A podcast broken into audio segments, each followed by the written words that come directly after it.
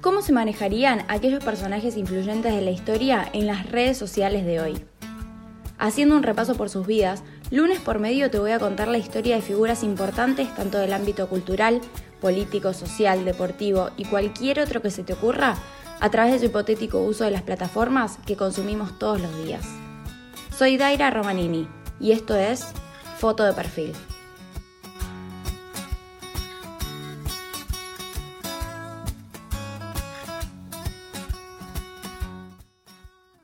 radio, teatro, cine, televisión, por donde pasaba conquistaba.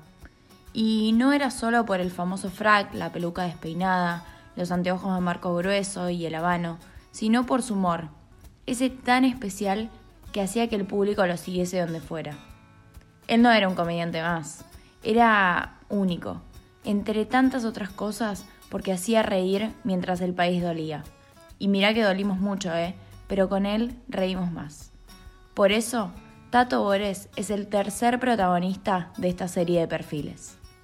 Mauricio Borenstein siempre tuvo esa chispa, y fue así que con el conocimiento o con la esperanza de poder vivir de eso, nunca terminó sus estudios secundarios y se dedicó a trabajar desde chico. Fue acomodador en Cervantes y asistente de la orquesta de Luis Rolero y René Cóspito, lo que lo llevó a tomar clases de clarinete pero que descubrieran su talento y le dieran una oportunidad para mostrarlo llevó un poco más que lo que le hubiese tardado hoy con las redes seguramente. Un par de historias, un canal de YouTube o hasta TikTok le hubiesen acelerado el proceso. Sin embargo, el momento llegó por completo azar en una despedida de solteros donde Tato, sin vergüenza alguna, se paró frente al público e hizo lo que sabía hacer. Así llamó la atención del guionista Julio Porter y el cómico Pepe Iglesias, quienes, al observarlo, no dudaron en convocarlo para trabajar en Radio Splendid. Desde ese día su carrera nunca paró, pero fue en teatro donde Tato Bores empezó a mostrar esos personajes verborrágicos que luego lo harían eterno en la televisión. materia hace tantos años. Sí, ya sé instrucción cívica.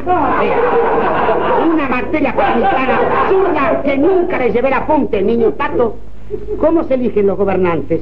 No sé, señorita. Pero niño Tato, acuérdese lo que le dije de los padrones. No me acuerdo, señorita. Pero tranquilícese, niño Tato. ¿Qué haría usted frente a una urna y con una boleta en la mano? No tengo la menor idea, señorita. Pero quiere que quede el cuarto oscuro, no sé ni qué es, señorita. Le digo que no puedo comprender qué tiene que hacer un tipo grandote en un cuarto oscuro con un papel en la mano. Culpa de esa materia de instrucción pública, a mí me echaron de casi todas las escuelas. Y justamente porque te consta que yo fui un visionario, fui un tipo intuitivo, ya de chico tuve el presentimiento de estudiar instrucción cívica, no me iba a servir para nada. Sus monólogos revolucionaron el humor, pero especialmente el político y social. Tato expresaba lo que muchos pensaban pero no ponían en palabras. Y no solo eso, sino que lo hacía de una forma tan única, apelando a la ironía, a la acidez, a lo sobreentendido y a la memoria colectiva, que cualquiera que lo escuchara, además de reír, lograba mirar la realidad de una forma distinta, en la que ya era muy difícil ser indiferente. Digo que paso debajo del pasaje me encuentro con el mismo caballo, tengo que apurar y ganar minutos. Que estaba a los gritos explicando la bondad de tener 2.200.000 desocupados. Si la gente busca laburo es porque hay reactivación industrial, si no, no lo buscaría, se desgañitaba. ¡Grande Mingo! Ese es mi pollo, gritaba José Alfredo Martínez de Oz. Yo lo escucho deseando desocupado y no sé si hablan serio, si están más rayados que un plumero o si me está tomando para la joda. Escúchame, Mingo, la única reactivación que conozco es la fabricación de estampitas de San Cayetano, gritó un muchacho. Queremos soluciones, cavaban los tipos con un cartel de la, triple, de la triple D. Desocupados, desalojados, desahuciados. Sin embargo, sin embargo, dijo Quique Rodríguez, el capo del Ministerio de Trabajo, el gobierno piensa en sus votos. Eh, quiero decir, piensa en ustedes.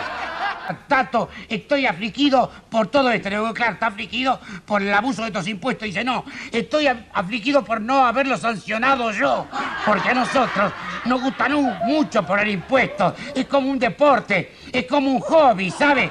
Digo, explíqueme lo que no entiendo por qué aplicaron este puesto de, emergencia ahora. ¿Por qué tenían que ponerlo ahora si hace rato que estamos en emergencia? Lo que pasa, tanto me dijo, que ese impuesto se le cobra a los que pagan impuestos. Pagan impuesto a la ganancia y después paga un 20% más sobre lo que les correspondía pagar. O sea que es un impuesto al impuesto. Tiene razón, Tato. Además, estar estudiando la posibilidad de aplicar un impuesto de emergencia a los que no pagan impuestos. Pero escúcheme, los que no pagan impuestos porque es porque no ganan ni medio. Y bueno, allá piensan que es una forma de terminar con la pobreza.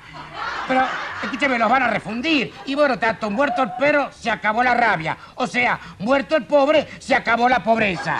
El dólar, la desigualdad social, los sindicatos y la mala viveza argentina fueron focos de crítica para el humorista, que con las palabras justas lograba incomodar e interpelar a cualquiera que lo escuchase.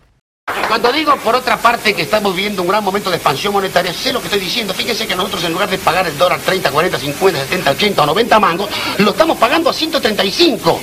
Y si nos moja la oreja, la vamos a pagar a 200 porque somos tipos ricos.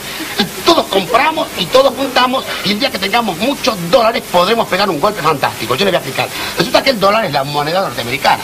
El día que tengamos todos los dólares del mundo, iremos a Estados Unidos con la guita de ellos y nos van a tener que entregar el país. Yo no me explico cómo los yanquis que son tan vivos no se dan cuenta del peligro que están corriendo con nosotros. Yo antes tomaba fábrica, Tato. Ahora invierto en ellas. ¿Eh? Antes yo me peleaba con los patrones, les gritaba, gorilas, pónganse de nuestro lado. ¿Y, y, y ellos que le contestaban? Póngase usted en el nuestro. Y es lo que hice, Tato. Y le digo la verdad, es bárbaro, tenían razón ellos. Bueno, pero que los trabajadores, los laburantes, merecen una vida mejor. Pero seguro, por supuesto. Pero ¿por qué tiene que ser en esta? Puede ser en otra vida, Tato. El movimiento obrero debería creer en la reencarnación, pero son unos necios, Tato. Quieren hacer un paro general estos boludos. Hoy seguramente mucho más que un tuit les haría llegar. Sin embargo, en ese momento, a pesar de la incomodidad por el sarcasmo con el que se manejaba, pocos presidentes electos y funcionarios públicos pudieron evitar pasar por su programa y enfrentar el humor de Tato. Podemos comer. Gracias, Tato. Podemos comer, señor presidente. Vamos no, a... no, no, no, no. Un momento. Necesitamos hacer una rendición de cuenta. ¿Una rendición de cuentas? Sí, señor. ¿Acá? Acá. ¿Ahora? Ya. Y después comemos. Porque con el palo que me dio por la cabeza, por el tema de la Ferrari, de la avispa y todo lo demás, esto es lo que me debe.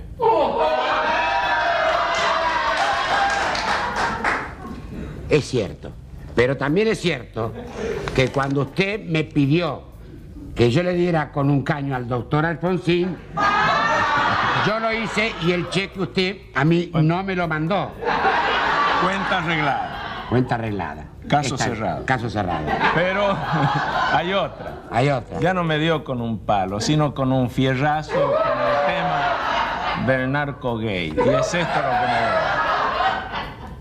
Está bien. Tiene razón, pero resulta No, no, que no, yo- no, pero paremos la mano. Si no, vamos a seguir hasta fin de año con esto. Lo demos por concluido al caso. lo damos por concluido. Cuenta cerrada. Cuenta cerrada.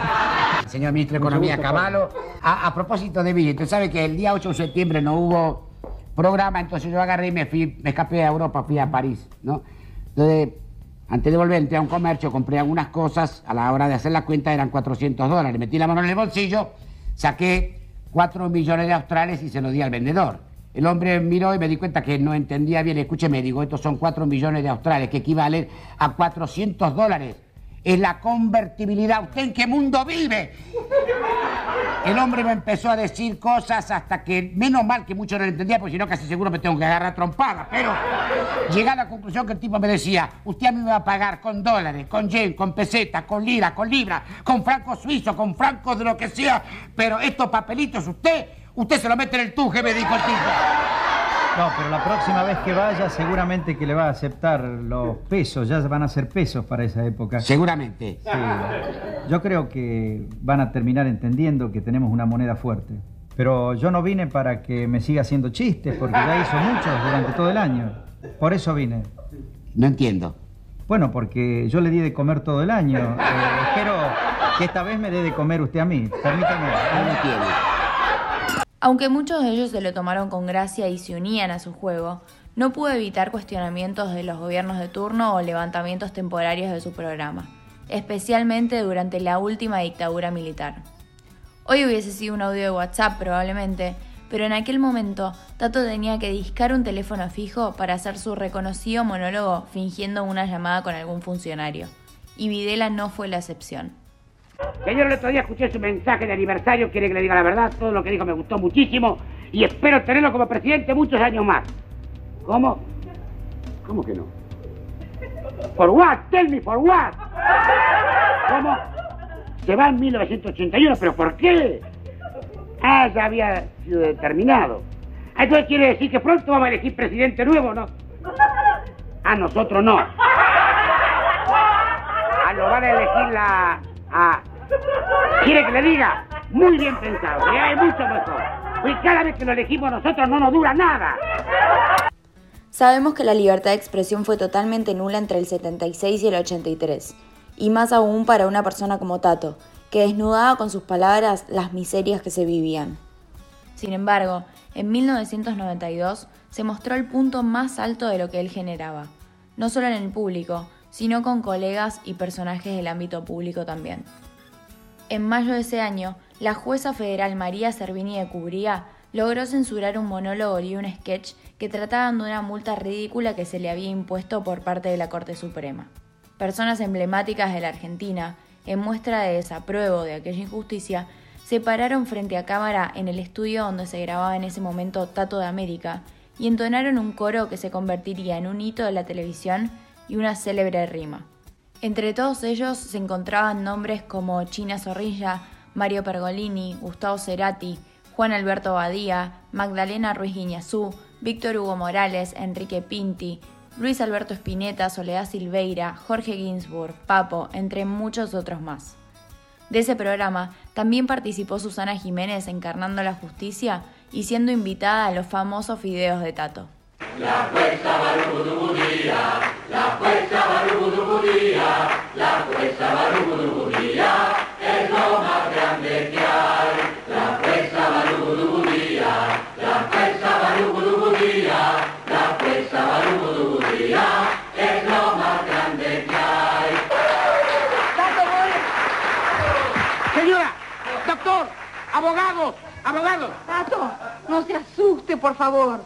Usted y yo estamos en la misma vereda. Mire, señora, yo tuve una semana muy trajinada, así que discúlpeme, yo no sé qué, qué es lo que usted me... No se preocupe.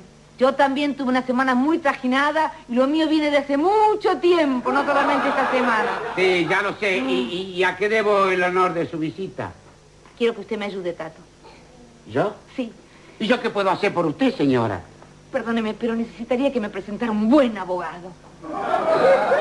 ¿Un abogado? Sí. Señora, si usted precisa un abogado, nosotros todos estamos fritos.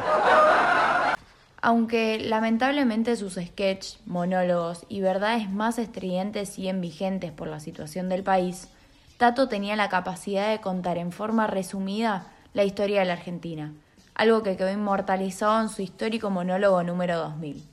30 años metiendo libreto debajo de esta peluca. Cuando ya por 1960 puse la jeta por primera vez delante de los horticones, no existía la televisión color, no existía Maradona, no existía el Austral. Es decir, el Austral tampoco existe ahora, pero es otra historia. Por aquellos años, don Álvaro Sogaray se mandó la famosa frase hay que pasar el invierno. Y pasaron y pasaron los inviernos.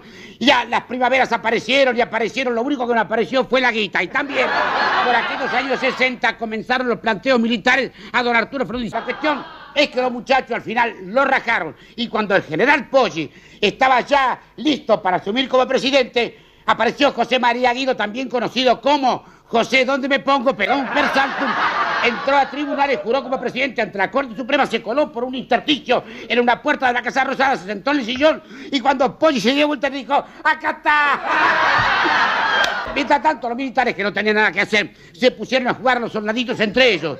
Hicieron una raya, dijeron colorado de este lado, azul de este otro lado, gana el que tiene más tanques. La cuestión es que en el año 63 le tocó el turno de vuelta a un presidente constitucional y apareció don Arturo Humberto Illa. Pero como las cosas buenas duran poco tiempo, antes de cumplir los tres años, los muchachos de la gineta le dan el raje a, a don Arturo Humberto Illa y designan en elecciones limpias y por unanimidad, tres votos a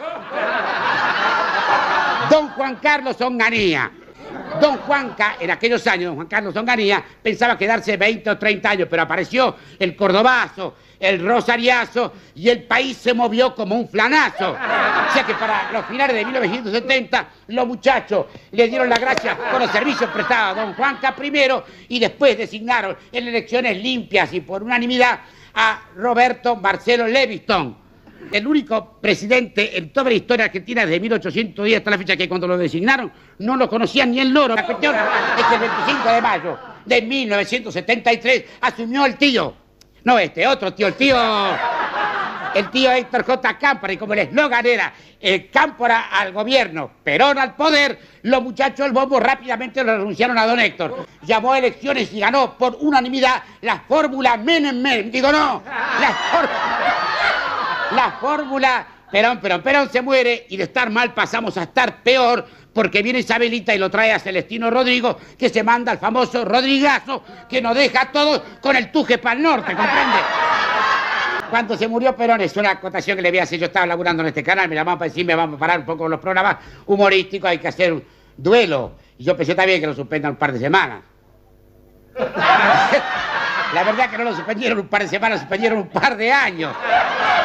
Después, después vinieron los muchachos en el 76 de vuelta y ya siguieron, porque era que entonces eran largos los duelos, ¿comprende? Y así llegamos a la época del proceso donde el ministro de Economía era José Alfredo Martínez de Osi, el proceso lo voy a pasar por alto porque la verdad que no, mejor no recordarlo, ¿no es cierto? Poco precisaba para que los oyentes gozara una sonrisa. Él no necesitaba de joyas, vestimentas llamativas, escenografías despampanantes. Su brillo y su valor estaban en las palabras y en la comprensión y visión de la situación como pocos tenían. Muchas fotos icónicas se conocen de él, como aquella mostrando diferentes billetes que pasaron por la Argentina, o la de su escritorio haciendo llamadas telefónicas a la vez. Pero creo que hoy Tato Bores tendría de perfil la foto que les dijo en la portada, que es la que refleja mejor lo que fue.